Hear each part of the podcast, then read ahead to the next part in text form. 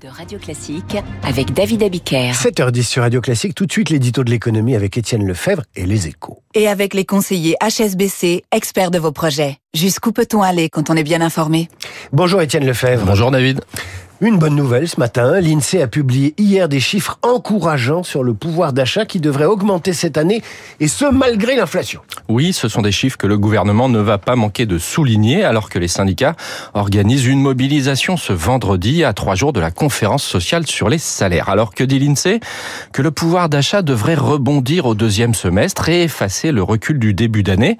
Sur 2023, le gain serait de 1,2% grâce à l'accélération des salaires avec les primes, la hausse atteint 5% et dépasse désormais l'inflation.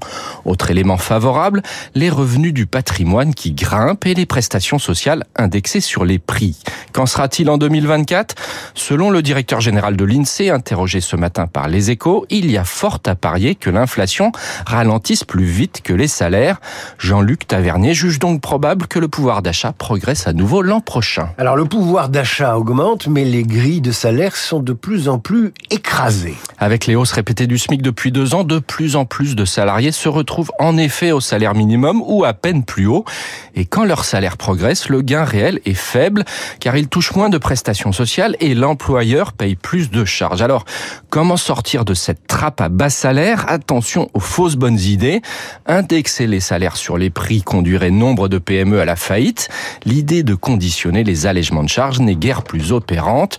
La solution passe par le repli de l'inflation qui redonnera des marges pour négocier sur les carrières, mais il faudrait surtout retrouver des gains de productivité, le vrai moteur des hausses de salaire. Or, depuis 2019, elle a baissé une rupture historique, d'où un recul sur le moyen terme du pouvoir d'achat, en particulier pour les cadres. Retrouver des gains de productivité, voilà le vrai défi pour l'État et les partenaires sociaux. Il faut travailler plus alors. Sans doute, David, sans doute. Eh ben, vous allez arrêter au moins deux jours puisque c'est le week-end. À la semaine prochaine, Étienne.